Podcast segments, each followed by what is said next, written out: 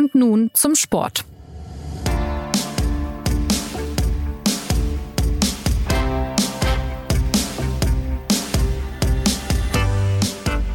Anfang der Woche hat die FIFA die One Love Kapitänsbinde verboten.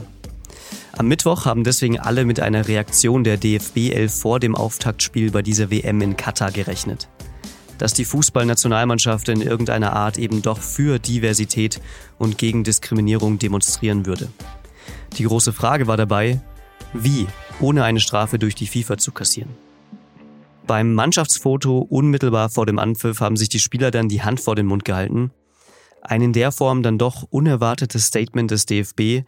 Kapitän Manuel Neuer hat nach dem Spiel gesagt, es ist so, dass man uns vielleicht äh, die One Love Binde nehmen kann, aber man kann unsere Stimme nicht nehmen. Ne? Und deshalb äh, uns zum Schweigen zu bringen, damit äh, ist, glaube ich, keine gute Idee. Und deshalb äh, haben wir dieses Zeichen gesetzt. Dass nach dem Spiel allerdings der Sport im Mittelpunkt steht und nicht das Politische, das liegt an dem, was auf dieses Foto gefolgt ist nämlich eine ziemlich enttäuschende Auftaktniederlage gegen den krassen Außenseiter Japan. Hat die politische Debatte also vielleicht doch ihre Spuren im DFB-Team hinterlassen? Über all das spreche ich in dieser Sonderausgabe von Und nun zum Sport mit Christoph Knär. Hallo aus Katar. Und Martin Schneider. Hi, grüß dich. Die beide das Spiel im gekühlten Al-Khalifa-Stadion verfolgt haben. Und ich bin Justin Patchett. Martin, nach dieser 2 zu 1 Niederlage gegen Japan saß der Schock bei vielen tief. Hast du ihn inzwischen verdaut? Einen äh, Schock musste ich jetzt äh, in, in emotionaler Hinsicht äh, nicht verdauen, weil ähm, wir uns das Fußballspiel ja journalistisch angeguckt haben, so wie wir uns äh, jedes äh, Fußballspiel journalistisch anguckt. Ähm, aber überrascht vom, vom Ergebnis und, und vom Spielverlauf, äh, beziehungsweise vor allem vom Ergebnis war ich dann natürlich doch. Christoph, gab es da vielleicht einen Moment, in dem du dir dachtest, sitze ich denn jetzt schon wieder in Moskau wie damals 2018? Ja, es gab einen Moment, wo man, wo man dachte, sitzen wir denn jetzt schon wieder in Kasan? Kasan war ja bei der letzten WM, wer sich erinnert, äh, wer sich nicht mehr erinnert, macht, auch keinen Fehler. Gab es ja das letzte Gruppenspiel gegen Südkorea, wo man ja wirklich dann äh, völlig überraschend dann noch ausgeschieden ist, nachdem man schon wieder auf dem vermeintlich richtigen Weg war. Und das Schlussbild in Kasan war auch, als Manuel Neuer, der Torwart, nach vorne stürmte. Und genau dieses Bild haben wir gestern wieder zu sehen bekommen. Da gab es wieder einen nach vorne stürmenden Torwart und das ist ja nie ein gutes Zeichen, weil das ja immer äh, bedeutet, dass eine Mannschaft hier hektisch und verzweifelt anrennt und versucht noch zu retten, was meistens nicht mehr zu retten ist. Von daher war das schon ein Déjà-vu äh, mit vier Jahren Verspätung und äh, das, was Martin sagte, stimmt natürlich in doppelter Hinsicht. Wir waren A von dem Spiel von dem Spielausgang überrascht. B war man aber auch überrascht, dass der deutsche Fußball schon wieder an dem Punkt ist, da in der Schlussminute, dass in der Schlussminute ein Torwart nach vorne stürmen müssen äh, muss. Da, da dachten wir eigentlich, das läge etwas in der Vergangenheit und wir würden uns in einem Neuaufbau befinden, aber das war möglicherweise ein Missverständnis. Martin, bevor wir jetzt gleich tiefer in die Analyse gehen, kannst du uns noch mal ganz kurz erklären, wie dieses Spiel gestern abgelaufen ist? Ähm, es ist, ist nervös losgegangen. Ähm, die erste äh, prägnante Aktion, wo ich mich dran erinnere, war ähm, der ähm, erste Konter der Japaner. Da gab es einen Fehler von, von ansonsten sehr guten äh, Ilkay Gündoğan, der einen Ball gegen Kamada verliert. Und dann äh, kontert Japan und das Tor zählt nur deswegen nicht, weil deren Stürmer, zumindest aus meiner Sicht, ein bisschen ungelenk ins Abseits läuft. Das muss er in der Sekunde gar nicht tun, wenn er da sich ein bisschen cleverer verhält dann ist der Konter schon drin. Das war nach ähm, 10, 12 Minuten in der Anfangsphase. Dann, da dachte ich schon, wow, das ist das Spiel also. Die Deutschen haben Ball, die Japaner kontern, aber dann haben sie es viel besser in den Griff gekriegt, ähm, haben das Spiel dominiert, hatten ähm, völlig absurde Ballbesitzstatistiken äh, von, von 81 Prozent, was man auf dem Niveau wirklich sehr selten dann sieht, zumindest in der Größe äh, gehen dann in Führung durch einen Elfmeter von Ilkay Gündoğan, können vielleicht schon der ersten Halbzeit das zweite machen. Ähm, aber man geht eigentlich mit einem guten, guten, ganz normalen Gefühl in die Pause. So, dann gibt's die zweite Halbzeit. Die ähm, Japaner stellen um, äh, stehen nicht mehr so tief, attackieren früher, äh, stehen Deutschen viel früher auf den Füßen. Und da hat man zwei Sachen gemerkt. A, dass, dass die Japaner zu, zu Aktionen kommen aber auch, dass die Deutschen zu noch mehr Chancen kommen, weil halt, äh, wenn die Japaner weiter oben im Feld stehen, dann stehen sie halt nicht mehr so tief im eigenen 16er. Und da gab es diese, diese Phase, wo Deutschland das zweite Tor machen muss, wo es äh, Chancen gab von von Musiala, von Gündoğan, von Gnabry, äh, nochmal von Gnabry, äh, Gündoğan mit der mit der größten, wo er gegen Pfosten schießt. Und dann Thomas Müller hat es so beschrieben, dann kommen die 20 Minuten und dann macht es zweimal Bum Bum und dann stehen wir da. Ja, aber wie ist das zu erklären? Also Thomas Müller meinte auch, dass man so ein Spiel dann trotzdem normalerweise eigentlich gewinnt. Ähm, wie ist es zu erklären, dass sich die DFB 11 solche Tore einfängt, die vergleichsweise fahrlässig verteidigt wurden, Christoph? Ja, es, es ist, wenn man es mal, wenn man es mal, wenn man es mal zugespitzt sagen will, ist das ein bisschen Teil des Systems. Also so hat, ähm, so hat der Trainer Hansi Flick im Grunde auch beim FC Bayern spielen lassen. Das ist seine Art, Fußball zu denken und Fußball in Auftrag zu geben mit mit sehr sehr weit aufgerückten Verteidigungslinien, mit sehr frühem Attackieren vorne und da ist einfach ein, ja, da ist bauartbedingt ein Risiko drin. Da ist eine große Fläche im Zentrum, die dann im Zweifelsfall offen bleibt. Ähm, das ging bei Bayern erstaunlich äh, geradezu, das war damals zumindest auch eine, ein, ein, ein, sagen wir mal, ein großer Erfolg für die Trainerleistung von Hansi Flick.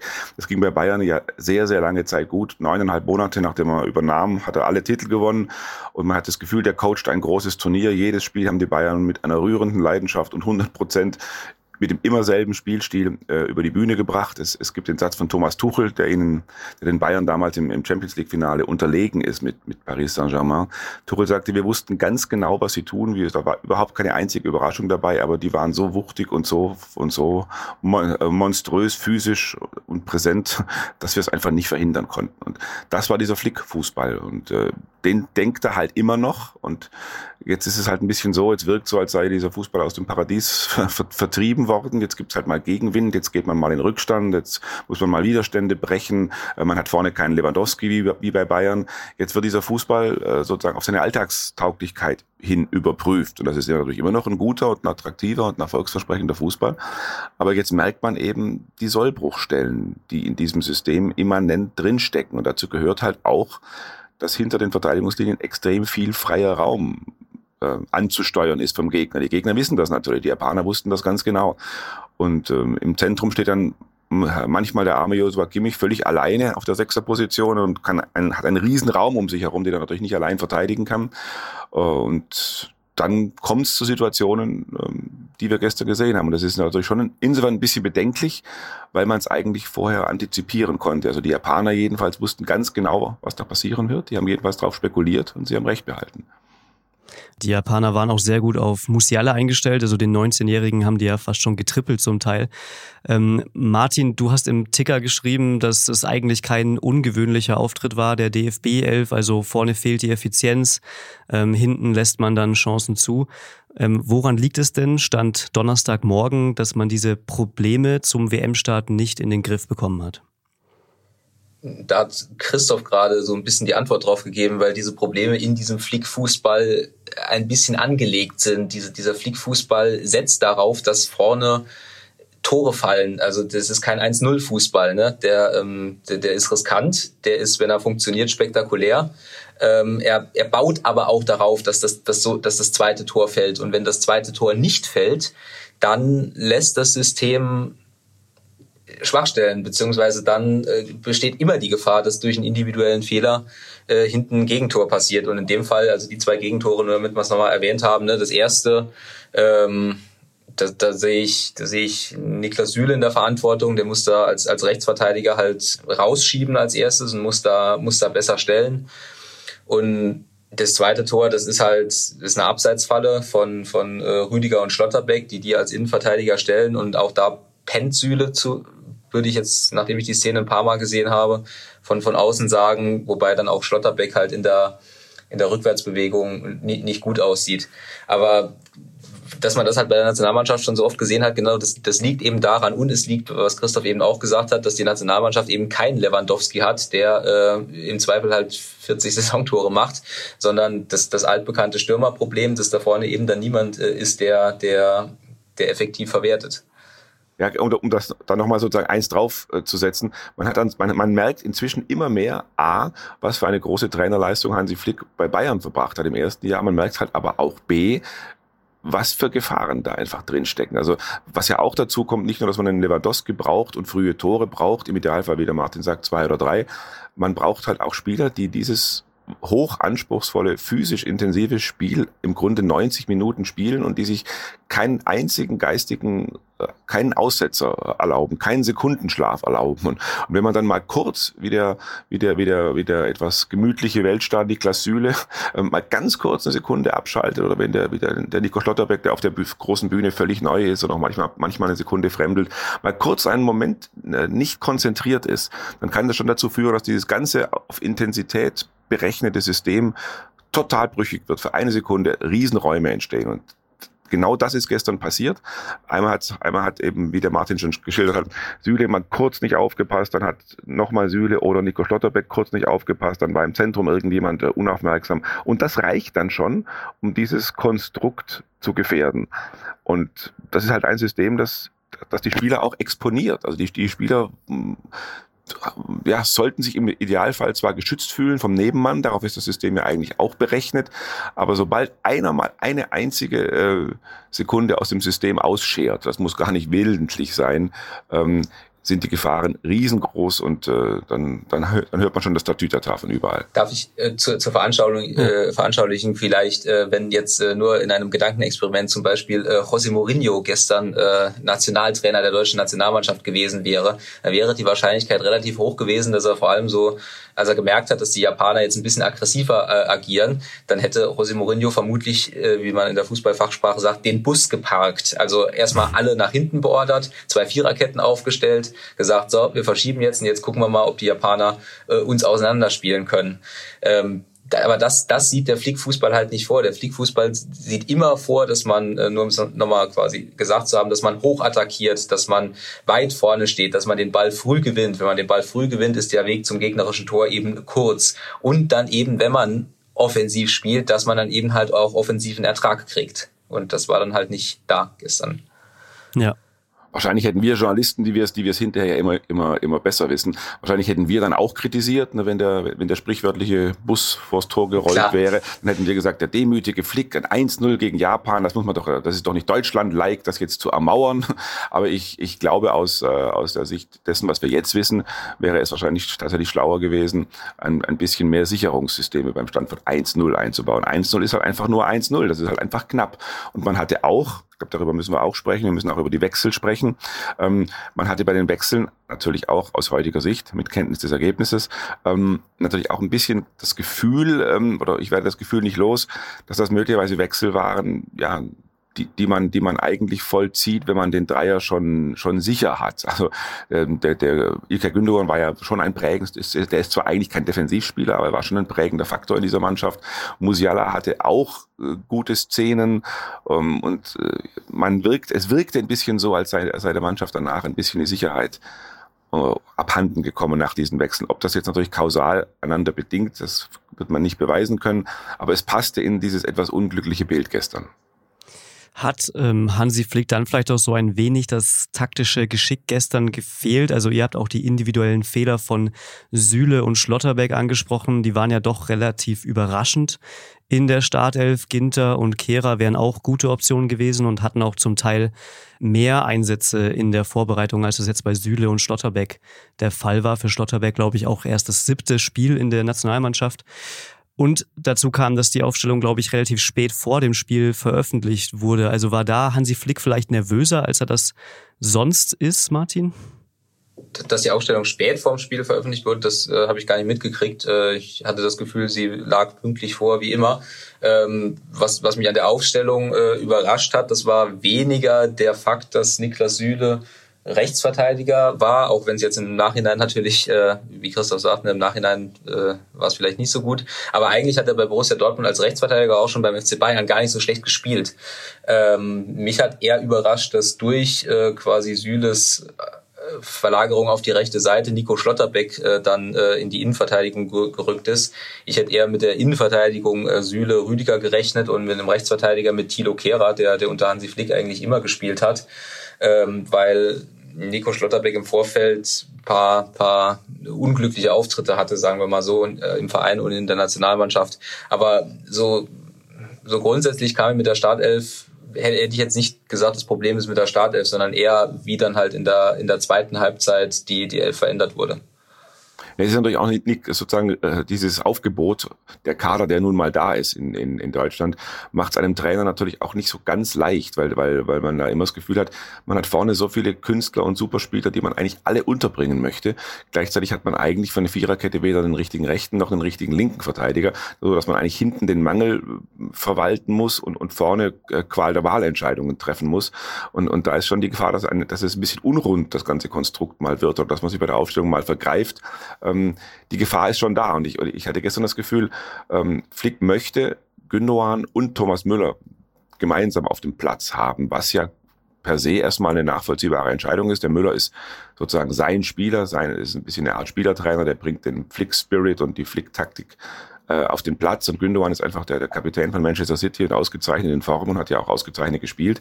Ähm, hat aber natürlich dazu geführt, dass letzt Leon Goretzka draußen war und ähm, ähm, ohne dass man jetzt behaupten könnte, Goretzka wäre die Rettung gewesen. Aber eines ist für mich schon auch klar. In dieser Mannschaft sind im Moment relativ viele Fragezeichen, sowohl was Form anbelangt, wie auch was Positionierungen anbelangt.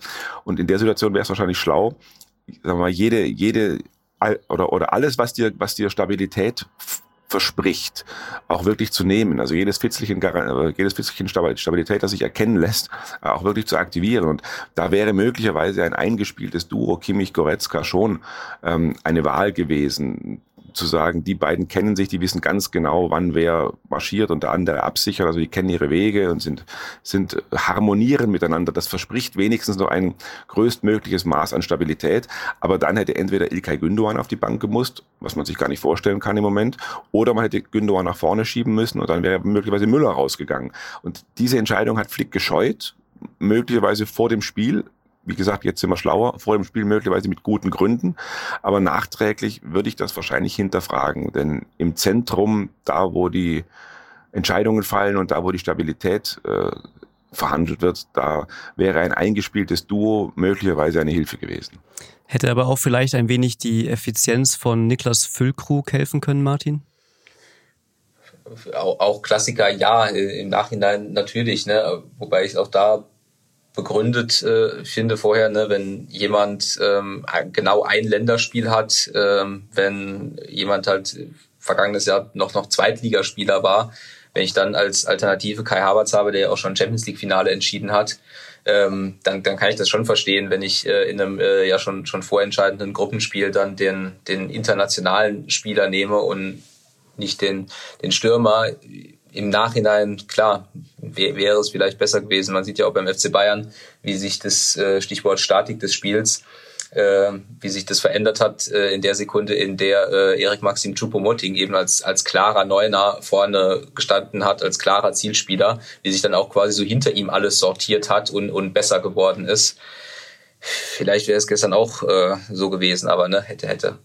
Also die, die Wahrheit ist tatsächlich, eine Mannschaft kann auch so skurril sich das anhören mag, kann auch quasi von vorne wackeln. Also wenn man, wenn man, wenn die Mannschaft einfach keine, kein Vertrauen in den Zielspieler vorne drin hat, weil es den ja möglicherweise auch nicht gibt. Das wäre ja von Kai Havertz auch zu viel verlangt, sein, sein Naturell jetzt mal eben zu wechseln. Wenn es diesen Zielspieler nicht gibt und diesen Spieler, der der Mannschaft Vertrauen gibt, weil er das Tor schon macht und der da vorne mit breiten Schultern auch mal was wegräumt, dann gerät die ganze Statik mit jeder Spielminute äh, immer, äh, zumindest in Gefahr, immer weiter ins Wanken zu geraten und den, äh, die Mannschaft zu verunsichern und das Tor fällt nicht und äh, die Bälle kommen postwenden wieder zurück. Das macht was mit einer Mannschaft, wie das so schön neudeutsch heißt, wenn da vorne keine, kein Sicherungssystem eingebaut ist. Das gibt's aber nun mal in diesem Kader nicht. Das kann man weder dem Trainer noch sonst irgendwie zum Vorwurf machen. Ähm, das ist einfach ein Problem, mit dem man leben muss. Und ich, ich finde im Übrigen, dass es dass sich die Option mit Füllkrug eigentlich geradezu schon gelohnt hat. Man hat ja eigentlich, eigentlich ist ja genau das passiert, was man in den Wenn-Dann-Strategien äh, versucht hat zu antizipieren, wenn es mal dringend nötig ist, ihn dann reinzuwerfen. Und das hat eigentlich geklappt. Er hat einen Kopfball wunderbar weitergelegt, der hätte Goretzka ein Tor schießen können. Hatte auch ansonsten zwei, drei Aktionen, wo er sofort präsent war. Ähm, man hat halt nur nicht gedacht, dass das gleich im ersten Vorrundenspiel der Fall ist, sondern man hat gedacht, vielleicht brauchen wir den im Viertelfinale gegen Brasilien mal oder so. Ähm, von daher ist das sozusagen eine kleine Option, die noch ein bisschen Hoffnung macht für den Sonntag, dass man da wirklich einen Zielspieler vorne drin hat. Ich kann mir aber Stand jetzt eher nicht vorstellen, dass Flick jetzt so wilde Dinge veranstaltet, dass er gegen Spanien Füllkrug von Anfang an bringt. Aber es ist, glaube ich, schon ganz gut zu wissen, dass da einer ist, der, sag mal, in wenigen Minuten bewiesen hat, dass er auf dem Niveau durchaus was bewirken kann. Auftaktspiele bei der WM waren für die Deutschen ja eigentlich immer berauschend. Also da gab es regelmäßig einen ähm, überzeugenden Auftritt. Und äh, das scheint jetzt seit 2018 nicht mehr der Fall zu sein. Martin, woran liegt es, dass man das Gefühl hat, jetzt wirklich nach vier Jahren irgendwie keinen Fortschritt gemacht zu haben gegenüber der WM in Russland? Also eigentlich dachte man, man hätte doch die alten Probleme überwunden, die Löw ähm, in seiner Spätphase noch hatte. Ja, die, die, die alten Probleme hat man überwunden, jetzt hat man eben neue. Äh, das ähm also ich hatte auch vor dem Turnier in einem, in einem Kommentar mal äh, geschrieben, dass, dass man schon darauf hinweisen sollte, dass auch die, diese Mannschaft unter Flick, dass man schon weiß, wo, wo sie hin will, dass sie da aber, wo sie hin will, wirklich sehr, sehr selten war. Also, oder einfacher ausgedrückt, ähm, die, die Liste der wirklich guten Spiele der, der Nationalmannschaft, die war sehr kurz. Ähm, da gab's irre viele 1 zu 1 Spiele gegen England, äh, gegen Ungarn, äh, gegen Italien, äh, auch mal eine Niederlage gegen Ungarn. Das waren alles so Spiele, wo man gesagt hat, es äh, war, war nicht schlecht, aber war auch nicht gut.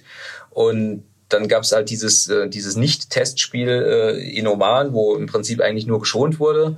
Ähm, und das Problem, dass man sich auf diese Weltmeisterschaft ja auch nicht vorbereiten konnte, ne? sondern es war Saison, es war Bundesliga, dann sind äh, alle nach, ähm, äh, nach Oman oder halt nach Doha geflogen und dann ging's los.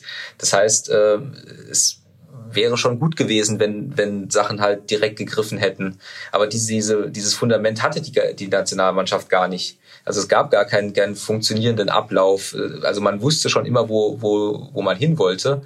Aber erprobt war das halt noch nicht. Und man, das, man muss, glaube ich, ja. eines auch, auch, dazu sagen, dass wir ja manchmal aus unserer DFB-Debatte heraus, ähm, aus unserer DFB-Sicht heraus DFB-Debatten führen. Was man überhaupt nicht vergessen darf, ist, dass da gestern wirklich ein ausgezeichneter Gegner auf dem Platz stand. Also das ist ja nicht das kleine Japan, das ja. man irgendwie mal dachte.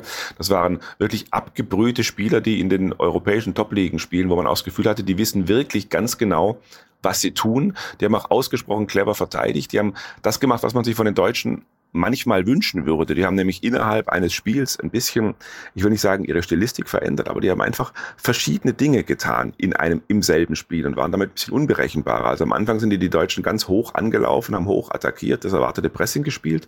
Dann haben sie sich aber plötzlich ganz weit in der eigene Hälfte zurückfallen lassen, haben da alle Räume zugestellt, was auch die hohen Ballbesitzzahlen dann für den DFB erklärt. Dann sind sie plötzlich wieder rausgerückt und haben attackiert. Also die haben es den Deutschen auch wirklich extrem schwer gemacht. Ähm, das ist sozusagen einerseits zur Ehrenrettung der Deutschen, dazu, das muss man einfach als Fußnote dazu sagen. Andererseits aber macht es das natürlich überhaupt nicht besser, weil man das Gefühl hatte, die gesamte DFB 11 vom, vom ersten Spieler bis zum letzten Mann auf der Trainerbank ähm, reagiert gar nicht so richtig drauf auf das, was die Japaner da anbieten. Man hat das Gefühl, ein bisschen wie bei Jogi Löw, äh, man versucht den eigenen Spielstil jetzt einfach durchzuziehen. Der wird schon irgendwie klappen und versucht ein bisschen zu ignorieren, dass der Gegner sich ständig wie ein Chamäleon verhält und, und wandelt. Und das ist nicht aufgegangen. Dafür waren die Japaner einfach zu gut. Mhm. Gut vorstellbar, dass an anderen Tagen die DFB 11 Japan mit 2 zu 0 besiegt und wir diese Debatte gar nicht haben. Martin hat dann vielleicht dann doch diese Diskussion um ähm, die One Love Armbinde und auch das politische Statement zu Beginn des Spiels irgendwie Spuren hinterlassen im Team? Hing das noch in den Köpfen, dass es da um mehr geht als nur um dieses Spiel gegen Japan? Das glaube ich ehrlich gesagt nicht. Also solche Debatten spielen eine Rolle in der Mannschaft, aber ähm, wenn man es jetzt zum Beispiel auch mit 2018 äh, vergleicht, da gab es ja auch eine äh, weitesten Sinne politische Debatte äh, um die Fotos von, von Mesut Özil und Ilkay Gündoğan mit äh, dem türkischen Staatspräsidenten. Allerdings ist der Unterschied, dass äh, damals äh, sich der, der, der Unmut auch so ein bisschen gegen den Mitspieler richtete, äh, weil, weil vor allem Mesut Özil halt auch überhaupt nichts äh, tat, um so um aus der Debatte Luft rauszunehmen, um sich, er hat sich nicht geäußert, er hat äh, nicht zur Deeskalation beigetragen. Das war quasi so die, die mannschaftsinterne Sicht. Jetzt bei dieser politischen Debatte war es ja so, dass man quasi einen äh, klaren äh, Gegner außerhalb der Mannschaft hat, nämlich die FIFA, die ähm, das, das Tragen dieser One Love Binde ein paar Stunden vor dem England-Spiel, mit dem man sich ja abgesprochen hatte, äh, verbietet und dann äh, die, äh, die Nationalmannschaft in diese Debatte äh, treibt, die, die wir jetzt halt äh, führen. Also klar, spielt eine Rolle, äh, wäre aus rein sportlicher Sicht, äh, wirklich betont aus rein sportlicher Sicht, äh, vielleicht besser gewesen, wenn man sie nicht gehabt hätte. Äh, aber dass das jetzt eine Rolle beim Japan-Spiel gespielt hat, das glaube ich ehrlich gesagt nicht. Neben der DFB 11 hat ja auch die in Katar anwesende Innenministerin Nancy Faeser ein Zeichen gesetzt, äh, nämlich indem sie die One Love Armbinde trug und dabei direkt neben FIFA-Präsident Gianni Infantino saß.